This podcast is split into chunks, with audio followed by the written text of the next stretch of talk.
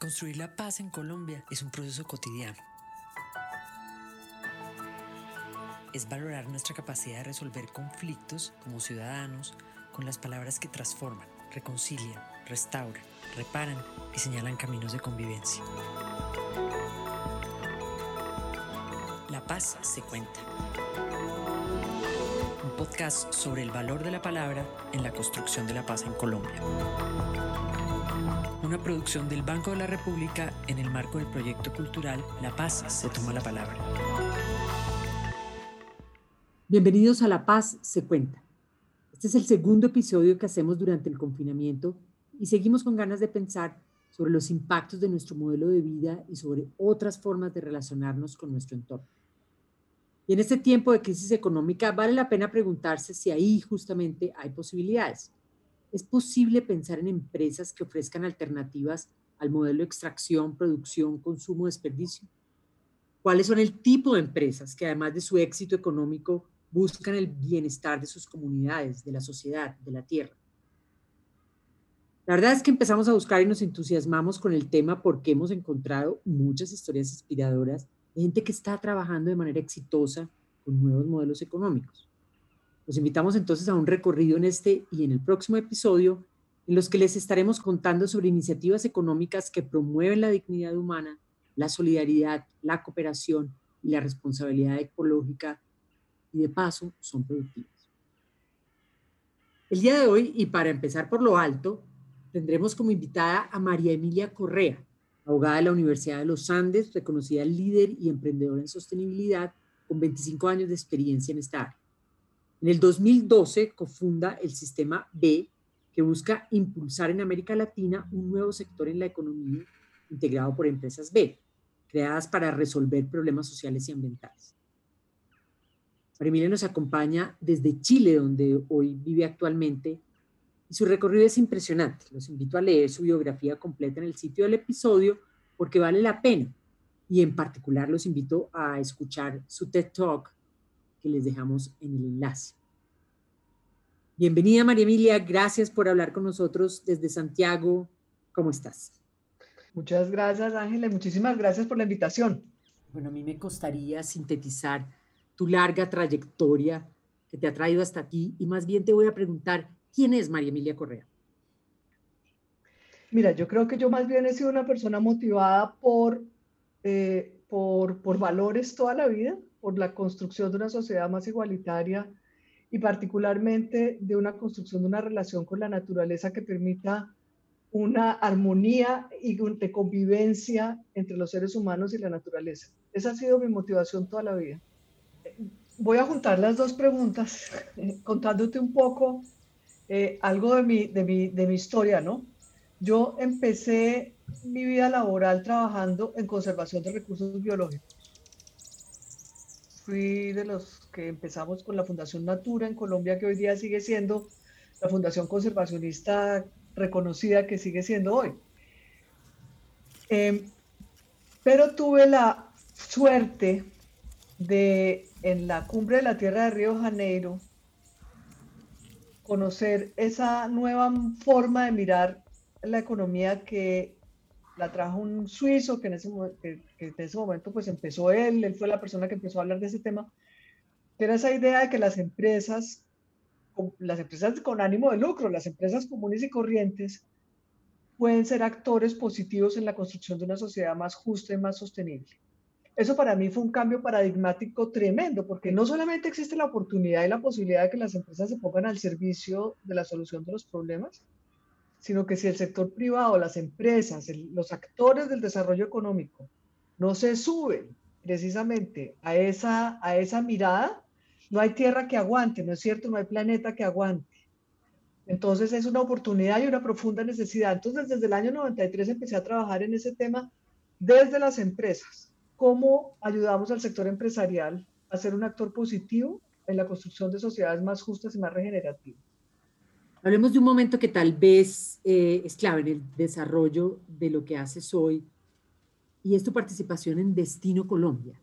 ¿En qué consistió Destino Colombia? ¿Por qué terminaste ahí? ¿Y qué fue lo que significó para tu vida?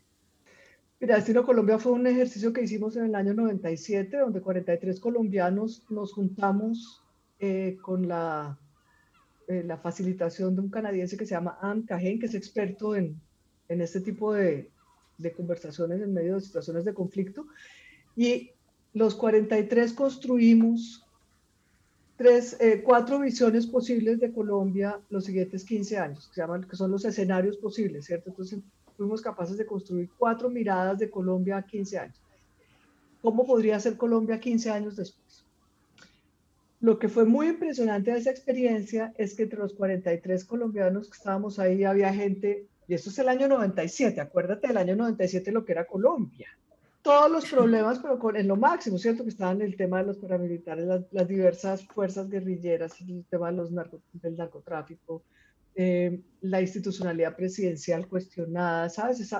Colombia estaba en un momento de una complejidad y de, un, y de un fragor militar por donde tú lo miraras que era, que era tremendo. Entonces, en ese momento nos juntamos, representantes de los grupos guerrilleros, del ejército, de los paras, de la iglesia, campesinos, empresarios, ambientalistas. Yo llegué ahí desde el mundo del ambientalismo. Eh, y éramos 43 personas, muchos de los cuales se consideraban incluso enemigos de muerte. saliendo de la reunión se podían encontrar con las armas en la calle. Y ese grupo, con esa diversidad tan profunda, realmente adversarios en tantas, en tantas formas de ver la vida, fuimos capaces de construir juntos miradas posibles de futuro para el país.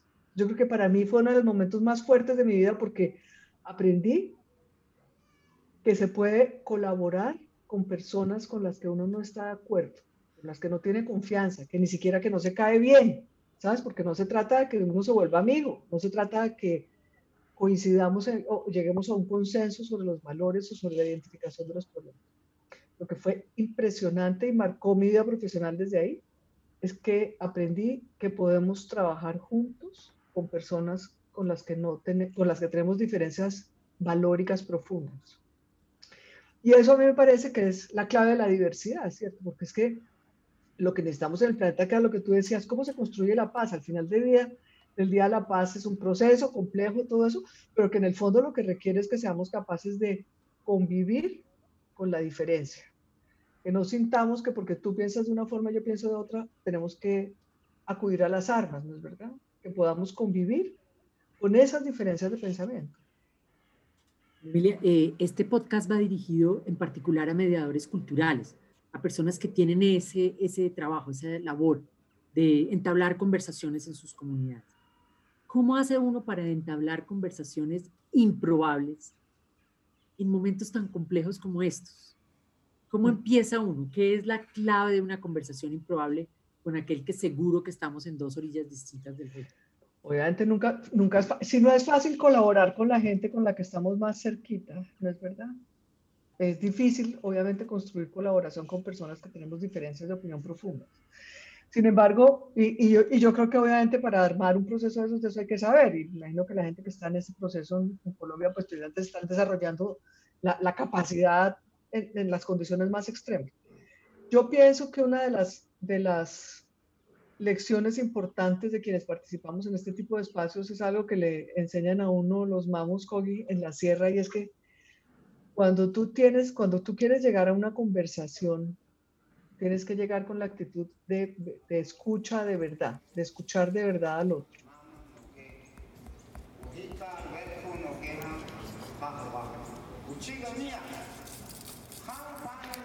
Porque si tú llegas con la intención de obligar al otro a pensar de una manera, de enseñarle al otro, de controlarle al otro, es que yo sí sé lo que, lo que hay que hacer y lo que hay que hacer es que tú tienes que cambiar de opinión. Pues esa, no es, esa conversación no va a llegar a un, a un espacio de colaboración. Entonces, la gracia es que seamos capaces de llegar con una actitud genuina de escucha. Lo que los COVID le enseñan a uno es que para poder escuchar, lo primero que hay que hacer es, ellos dicen, eh, desocuparse, ¿no? limpiarse de todas esas ideas, porque dicen ellos, si estás lleno de cosas hasta la cabeza, ¿cómo vas a ser capaz de recibir nuevas ideas? Entonces, hay mucho de trabajo personal, del ego de uno, ¿cierto? De liberarse de tantas, prejuicios y miedos eh, para permitirse genuinamente eh, escuchar. Y yo creo que ese es el principio de cualquier eh, colaboración, en cualquier circunstancia, obviamente las más extremas con más razón. Y hay otro elemento de Destino Colombia, que es el uso de la imaginación, porque finalmente se juntan es a pensar y a imaginar una Colombia distinta, una Colombia posible. ¿Cuál es el rol de la imaginación? Mira, yo creo que esa es una de las cosas más fascinantes de, ser seres humanos y ese, esa metodología de, escenarios de Cajén tiene esa posibilidad increíble y es que te encuentras en ese espacio, que es el espacio de la creatividad, de la imaginación, que es un espacio que nos amplía a todos los mapas mentales, ¿no es verdad? Porque para poder construir juntos a partir de semejantes diferencias, no, no, no evitando las diferencias, sino valorando las diferencias, tenemos que ser capaces de ser súper creativos y darnos cuenta que todos tenemos unos mapas mentales que nos, que, nos, que nos hacen ver el mundo de una cierta forma. Y cuando uno se enfrenta ahí, de pronto dice, ah, hay coincidencias, cosa que es la, la primera cosa que es impresionante es cuando uno dice, yo pienso igual que esa persona que yo considero mi, peor adversario. Y ahí estamos de acuerdo. Eso es muy impresionante. Pero también es fascinante cuando uno se abre al proceso de imaginación y creatividad y el proceso de aprender juntos. Cuando tú te das cuenta que tú puedes aprender con otra persona que tú has considerado tu adversario, yo creo que es uno de los cambios personales más profundos y más maravillosos que uno puede tener. ¿Qué tiene que ver esto con una empresa B? ¿Qué tiene que ver esto con lo que vino después en tu vida o antes? Ya no me acuerdo bien la cronología, pero ¿cómo se involucra esto en tu proyecto de una economía que, que busque el bienestar de la sociedad y no solamente el rédito económico? Fíjate que tú como me preguntaste quién soy yo, te voy a hacer una, una respuesta también desde quién soy yo. Eh, yo creo que, fíjate que yo muchos años de mi vida pensé que mi tarea en la vida era convencer a otros de que yo tenía la verdad, ¿sabes? Ir donde los empresarios a decirles es que ustedes no están viendo, no están, no están entendiendo que la naturaleza no sé qué, que la sociedad tal cosa y que ustedes tienen que cambiar, ¿cierto? Entonces yo creo que experiencias como Destino Colombia y muchas otras experiencias en la vida, eh, lo que lo llevan a uno es a darse cuenta, que me pasó a mí, ¿cierto? De darme cuenta que más que forzar a otras personas a cambiar. Lo que es absolutamente poderoso es cuando juntos descubrimos que nos entusiasma al tiempo una acción común. El entusiasmo es mucho más poderoso para construir cosas nuevas que la agresión. El construir juntos te genera, eh, eh, de ahí sale algo que es tuyo y es mío, ¿cierto? Cuando hacemos algo las dos, es de las dos. Y eso es, es, una forma mucho más poderosa de construir el mundo que queremos estar que, que lo que yo hacía antes, que era imponerte a ti una visión que era la mía. Entonces, en, en, ese, en ese cambio de entender mi papel en la vida como agente de cambio desde, desde la construcción conjunta, eh, eh, eh, ahí, eso fue uno de los descubrimientos del mundo del, emprendimiento, ¿cierto? De pronto de, salir y decir, es que yo estoy haciendo las cosas de una forma que no son. Salí a buscar y ahí encontré el emprendimiento y dije, claro, a mí es que me gusta la acción, yo soy alguien de acción, a mí me gusta meter las manos y si veo un problema, pues me meto a solucionarlo. Felicidad total encontrar que hay mucha más gente así y que es la, la tarea conjunta lo que nos permite realmente encontrar eh, las, coincidencias profundas, no necesariamente consensos valóricos, ¿cierto? Sino coincidencias profundas en la construcción. Desde cualquier vereda del pensamiento y de la visión del mundo que tengas. ¿Sí? La gracia es que podamos hacer algo juntos. Entonces, en ese, en ese camino de búsqueda, me encontré con las empresas B. Las empresas B es una creación, digamos que se le puso nombre en los Estados Unidos en el 2007, pero es un fenómeno que ha sucedido en todas partes del mundo y que en América Latina aparece hace más de 20 años. Y es un montón de empresarios, principalmente gente joven, que hace estas mismas reflexiones, porque esto no, esto no me pasa a mí porque yo sea una visionaria caída de no sé dónde. A mucha gente muchos, muchos estamos con, esa misma, con este mismo debate personal en los últimos años. Muchísimos empresarios han dicho, hombre, pero yo lo que sé hacer es hacer empresa, sé, generar eh, crecimiento económico, ¿cómo pongo eso al servicio de, de la solución de esos problemas que me preocupan? Y esas son las empresas B, unas empresas donde los dueños de la empresa, los accionistas, los que crean la empresa, se comprometen a que la empresa tiene pues ánimo de lucro, es decir, desarrollo económico, pues porque es que a la empresa que no le va bien financieramente, pues se quiebra, ¿no?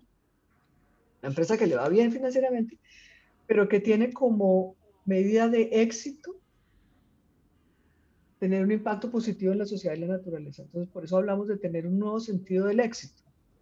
El éxito no es solamente que yo gane mucha plata, sino que la sociedad y la naturaleza están mejor, que las personas con las que yo trabajo, las personas con las que yo me relaciono, los clientes que compran el producto, las comunidades que, que, conviven con, con, con, la operación de producción y la naturaleza estén mejor. No solamente no hacemos menos daño, que es importante, pero no es suficiente. Necesitamos ponernos al servicio de la solución de los problemas profundos y de la reconstrucción de las cosas que se han dañado, ¿cierto? Porque no es suficiente que hagamos, digamos, todos tenemos que ahorrar energía, agua, todo, los ciudadanos, las empresas, todo el mundo, tenemos que ser más frugales en nuestro uso de los recursos naturales. Pero igual a ese paso tampoco alcanzamos, porque es que la destrucción de la naturaleza ha sido tan fuerte que hoy, tenía que, hoy día tenemos que ponernos a regenerar. No solamente no hacer daño, sino además ponernos a reconstruir a regenerar la naturaleza, a regenerar el capital social. No sirve simplemente que, paguemos mejores salarios, tenemos que además construir una sociedad más justa. ¿Eso es lo que llamamos una economía restaurativa? Bueno, tú sabes que no se puede meter en todos esos tecnicismos complicadísimos, pero en el fondo sí, lo que estamos hablando es que la economía también puede ser una es una herramienta como tantas herramientas en la vida. El mercado es una herramienta y el mercado se puede poner al servicio de lo que, de lo que queramos ponerlo al servicio, ¿cierto? Entonces el mercado también puede generar igualdad y también se puede trabajar en la regeneración de la, de la naturaleza y de la sociedad. Es regenerativa, restaurativa.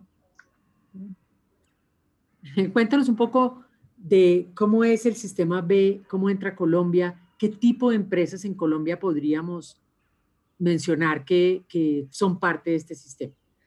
En, en, Colombia hay como cerca de 60 empresas B, en, en yo, tal vez 35 eh, sectores diferentes de la economía.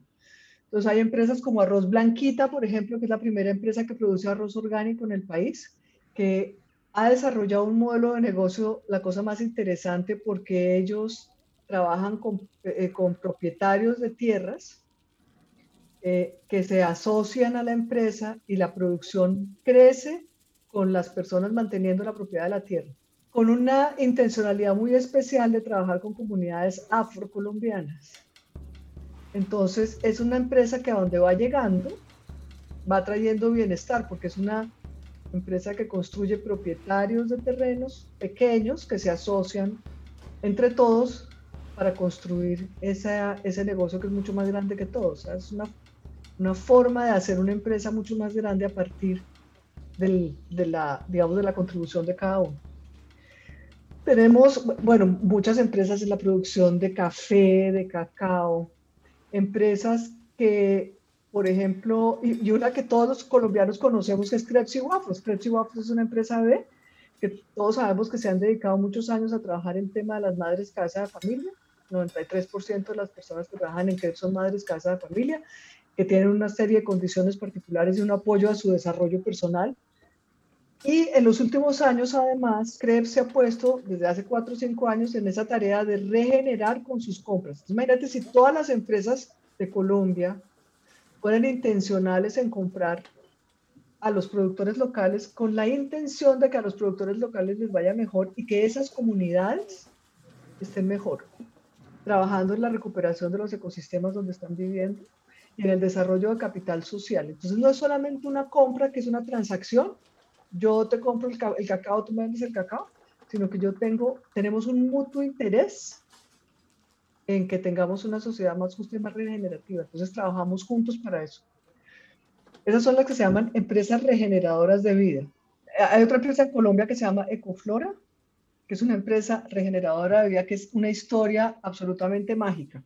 El, árbol de la jagua, que crece en los bosques lluviosos tropicales del Chocó, el fruto del árbol de la jagua produce un color azul, que es uno de los primeros colorantes naturales que se puede usar en la industria de alimentos y en la industria de cosméticos. Y el azul ha sido un, desafío en el mundo para tener un colorante en la industria de alimentos que sea natural, sanos.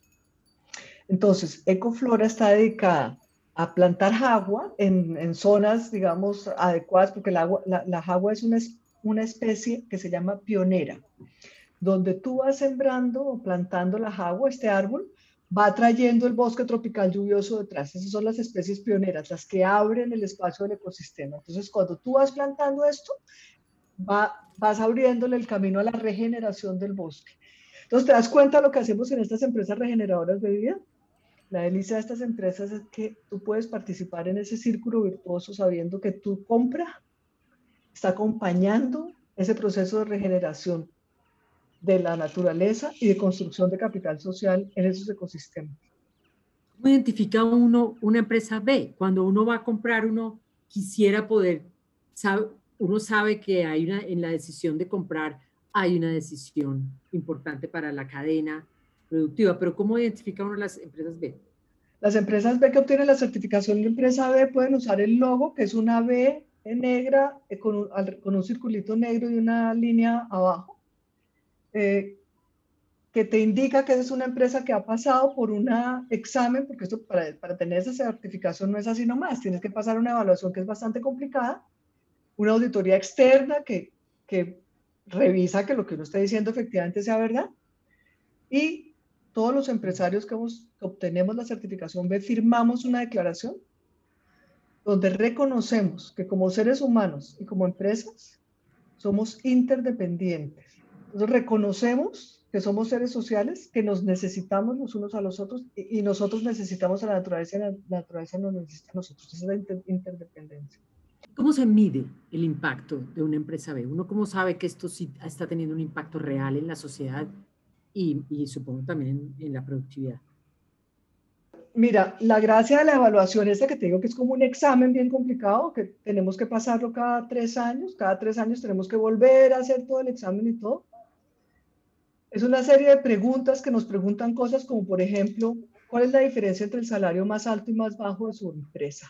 ¿Cómo, queremos hablar de equidad si las empresas empezamos con unas diferencias tan descomunales entre lo que gana el, el, el gerente y lo que gana el obrero, ¿cierto?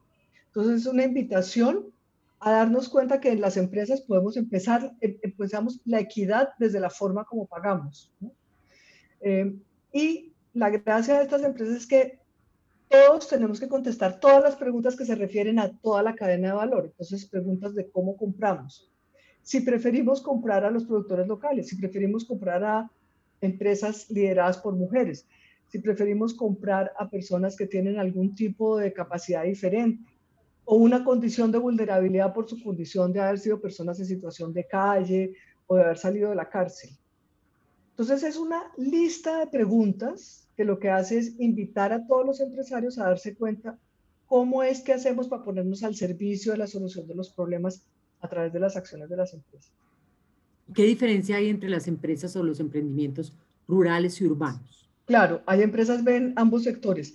Fíjate que una, una de las de mis obsesiones en la vida es que yo pienso que en Colombia, particularmente en América Latina en general, el mundo rural es un lugar de tantos desafíos y precisamente la construcción de paz, particularmente en Colombia, pasa porque tengamos un mundo rural que yo digo que ojalá fuera un lugar donde los jóvenes se quieran quedar el mundo rural sea un lugar de reales oportunidades, ¿cierto? Que tú, siendo una campesina o siendo una persona que vive en el mundo rural, a tener una vida digna, satisfactoria y buena sin necesidad de emigrar a la ciudad.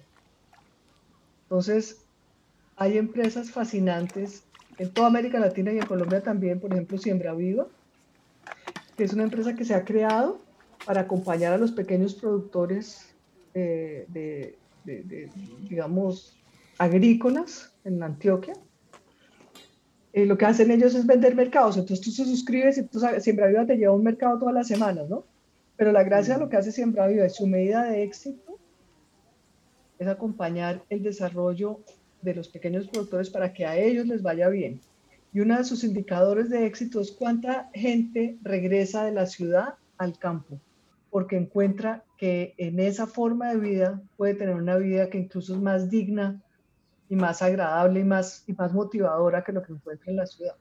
¿Qué crees tú que tiene que ver esto con la construcción de paz en el país? Modelos de economía diferente. Mira, yo creo que la, economía es una de las columnas vertebrales de la construcción de la sociedad, ¿cierto? Porque es la forma como, como generamos desarrollo económico y como logramos tener productos y servicios.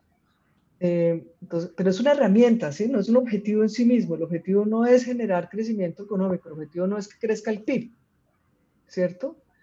la, la, gracia de la economía es que, como la economía y el mercado, eh, que podemos hacer que se pongan de verdad al servicio de la construcción de sociedades más justas. Entonces, eh, la, la, la, mirada de la economía es fundamental porque la economía también puede ser una fuente de desigualdad, una fuente de desequilibrio entre el mundo rural y el mundo urbano.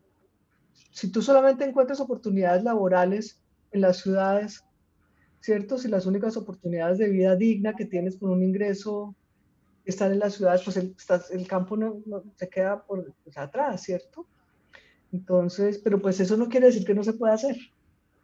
La gracia del mundo del emprendimiento, que por eso a mí me gusta tanto, es que es esa mirada de decir, ¿cómo puedo, frente a esos problemas que nos preocupan, frente al cambio climático, frente a la desigualdad, frente al desequilibrio territorial, frente a, las, a, la, a la sequía, frente a, los, a, los, a la necesidad de, de, de, de prepararnos mejor eh, frente a los eventos climáticos extremos o las benditas pandemias que ahora ya, nos, ya vemos que nos tocó aprender. Vamos a tener que vivir con eso mucho tiempo más, ¿cierto?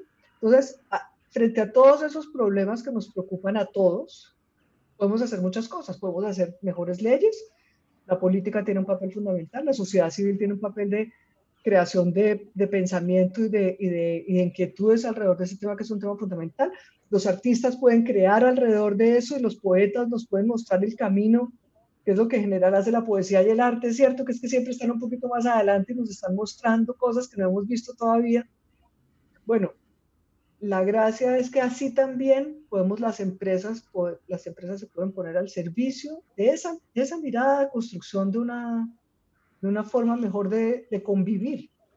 Esta época de pandemia nos tiene a todos pensando y también nos tiene un poco aterrorizados, paralizados, en casa, ¿Qué crees tú que nos recomiendas que nos pongamos a hacer? ¿En qué pensamos? ¿Qué es el rol del individuo en esta cadena eh, de mejoramiento de interacción económica? Mira, yo te digo que esta cosa ha sido tan difícil y tan angustiosa porque es que nunca en la vida habíamos enfrentado una cosa de estas y teníamos una situación donde todo el tiempo nos están diciendo que nos podemos morir mañana, ¿no? Es una situación muy difícil. Entonces, fíjate que una de las cosas que yo hice porque realmente las noticias y, esta situación empezó a abrumarme, fue que me puse a buscar en toda América Latina experiencias de colaboración entre pares improbables em, y experiencias de cosas que están pasando durante la pandemia que me parece una forma extraordinaria que estamos aprendiendo a funcionar, que me parece que es la fortaleza que nos, va, que nos podría acompañar y ojalá nos acompañe en la reconstrucción de la economía. Entonces, te voy a decir, por ejemplo, Colombia Cuida Colombia. Es esta iniciativa impresionante que en 15 días se unieron 300 organizaciones totalmente diferentes, gente que ni se conocen, que seguramente dos meses atrás además no podían hablar porque tenían diferencias políticas, ¿cierto? Se juntaron 300 y en un mes entregaron mercados a un millón y medio de colombianos y repartieron y, siguen repartiendo eh, eh, insumos médicos en las regiones más apartadas del país. Colaboración de gente que te, que te aseguro que dos meses atrás no se podían ni ver muchos o que no se conocían o no se encontraban, ¿cierto? Y de repente se juntan, se ponen a la tarea y logran resultados de escala extraordinaria. Es que darle comida a un millón y medio de personas, te digo, ¿eh? no, no, es un desafío menor. ¿Qué tal la cantidad de empresas que hacen eh, productos textiles y ahora están haciendo mascarillas, que están haciendo em, protección para, los, em, para las personas en, el servicio médico, mm, carpas para los temas hospitalarios, camillas? Si hasta la empresa de los reinsertados em, en Antioquia, que se llama La Montañita, pasaron de hacer hacer eh, eh, morrales y mochilas, hacer productos médicos. ¿Eso qué? Eso, eso sucedió en poquísimo tiempo. ¿Y eso qué significa? Que, que los empresarios colombianos de todos los tamaños han sido capaces de reinventarse y flexibilizarse a una velocidad nunca vista. Entonces, ¿qué tal los restaurantes que se volvieron servicio a domicilio? Que incluso hay unos que te están repartiendo productos de primera necesidad. Entonces, cuando tú tienes un restaurante y tienes una cocina y tienes gente que está, digamos, que son las personas que sirven en la mesa y las personas que van al restaurante, de un día para otro decirte, ah, ya no, ahora tienes que hacerlo en domicilio y hacérselo llegar calientico y bien empacadito a la persona en su casa. Eso es complicadísimo. Pues si tú quieres, quieres hacerlo bien y quieres hacerlo a la cantidad de gente que necesitas es complicado. Bueno, pues está pasando. Cuando tú hablas del mundo, ese mundo de incertidumbre que estamos enfrentando ahora con esta pandemia, que no sabemos qué va a pasar, cuándo se va a acabar, cómo va a quedar la economía, porque pues las economías están golpeadísimas. Entonces mi invitación es que regresemos a recuperar esos aprendizajes que estamos haciendo en la pandemia. Aprendemos que podemos colaborar reinventarse que ha sido una palabra tan perezosa, ¿cierto? Pero flexibilizar lo que hacemos a unas velocidades impresionantes para ponernos al servicio de la solución de los problemas. Eso ha pasado en un tiempo que si, si nos lo hubieran dicho seis meses atrás, hubiéramos dicho, esto no puede pasar. Pues pasó, ¿cierto? Entonces aquí la invitación es darnos cuenta de que podemos hacerlo y que los colombianos tenemos esa capacidad impresionante de emprendimiento que lo que tenemos que hacer es reconocer que es nuestra fortaleza y ponerla al servicio de la solución.